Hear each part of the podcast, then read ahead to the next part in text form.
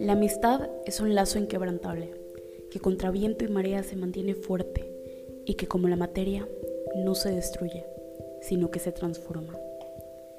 Al escuchar esto estoy más que segura que por tu mente ya pasó la imagen de alguien, una persona que ha estado contigo en las buenas y en las malas, alguien que te dice la verdad con tal de que seas consciente de la realidad, pero que también te endulza la existencia con las cosas bellas de la vida. Pensaste en un amigo, en un amigo de verdad. A lo largo de los años me he dado cuenta de cuán valiosa es la amistad y sobre todo de cómo debe llevarse. Amigos han ido y venido, pero los verdaderos, a pesar de la distancia, las circunstancias o el tiempo, siempre han permanecido, sabiendo que el cariño y el apoyo será mutuo e incondicional. Puedo decir que mis amigos son una bendición. Son esa gente que me cachetea metafóricamente cuando lo necesito, pero de igual forma me consuelan cuando es debido, y para ellos yo cumplo esa función de igual forma.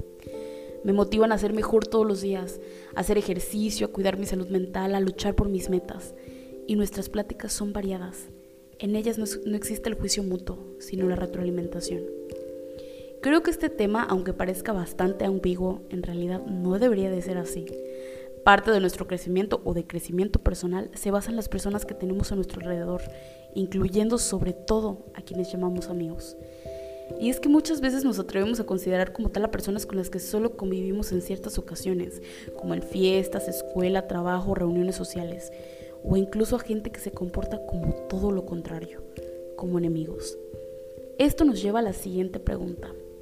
¿Cuándo una amistad se vuelve tóxica? Para responder a ello me usaré como un ejemplo, porque yo en un pasado confieso haber sido una amiga muy tóxica y la verdad es que me da mucha vergüenza. Cuando tenía alrededor de 15 a 17 años más o menos, recuerdo que sentía mucha inseguridad de perder a mis amigos. Si por ejemplo mi mejor amiga conocía a otra chica y se empezaban a llevar, yo me ponía súper celosa y se lo hacía saber. Le decía la típica frase de, vete con tu nueva mejor amiga. o cuando me invitaba a salir e invitaba a esa persona, yo me negaba rotundamente a ir. Lo sé, súper inmaduro el pedo, pero así era. Insegura, celosa y en cierto grado posesiva. Y la verdad es que me costó un montón de trabajo dejar de ser así, pero finalmente me di cuenta de cuánto limitaba a mis amigas en su convivencia con otras personas e incluso de cómo las hartaba con mi actitud. Otra experiencia que he tenido en cuanto a este tema es la típica amistad donde el chisme es una prioridad y realmente no hay nada más aparte de esto que represente una unión. Y podrás decir, bueno, ¿qué tiene de malo platicar de vez en cuando con un amigo de lo que pasa con los demás? Y yo te respondo con una pregunta. ¿Crees que es algo sano juntarte con otra persona solo para hablar de la vida de los demás? Y más aún cuando no se hace de una forma positiva. Estos ejemplos tan solo exponen dos formas de ser o de tener una amistad tóxica, pero sin duda hay muchísimas más maneras de padecer esto, incluso pudiendo ser más graves, como cuando tus amigos, entre muchas comillas, te hacen sentir menos o se burlan de ti para quedar bien con otras personas, o cuando quieres salir adelante pero lejos de apoyarte te desaniman a hacerlo cuando el ambiente en el que se desenvuelven resulta perjudicial para ti de manera física o emocional, entre un sinfín más de cuestiones que dan una enorme bandera roja. Y podrá parecer fácil. Bueno, entonces esa persona no es mi amigo y ya bye. Pero he visto muchas veces que la situación es todo lo contrario.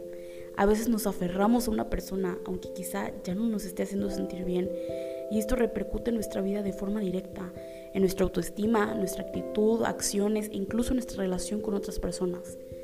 Si tú ya identificaste estos patrones dentro de tu vida, es tiempo de cortarlos, pero no inmediatamente por la manera que todos pensaríamos, que es esa famosa acción conocida en México como mandar a la chingada, sino que primero debemos plantearle la situación a la persona, del por qué ya no te sientes cómoda con la situación y cómo te está haciendo sentir. Incluso preguntarle si tú alguna vez lo has hecho sentir de la misma forma. Trata de llegar a un acuerdo para mejorar la amistad juntos. Si en verdad quieres mucho a esa persona, entabla un diálogo e intenta solucionar las cosas. He pasado también por eso con algunos de mis mejores amigos, que después de meses de no hablarnos, sentamos cabeza y ambos dijimos, ¿sabes qué? Te quiero mucho, pero esto que haces me hace mal y me molesta. O siento que a veces no cuento con tu apoyo realmente. Y finalmente lo solucionamos y todo bien. Se rompe ese círculo vicioso donde uno de los dos siempre salía lastimado o incluso donde ambos terminábamos así. Ahora, si sigue como siempre o de plano te da el avión, bye. El mandar a la chingada de inmediato también aplica en casos muy específicos, cuando el asunto ya de plano es nivel planta nuclear. No tengas miedo a quedarte solo al despedir a esas personas que ya no aportan nada en tu vida. Hay una frase que estoy segura de que todos han escuchado y que sin duda tiene muchísima verdad. Mejor estar solo que mal acompañado. Aunque creo que eso de la soledad no es de manera literal. En nuestras vidas mucha gente va a llegar y otros se irán.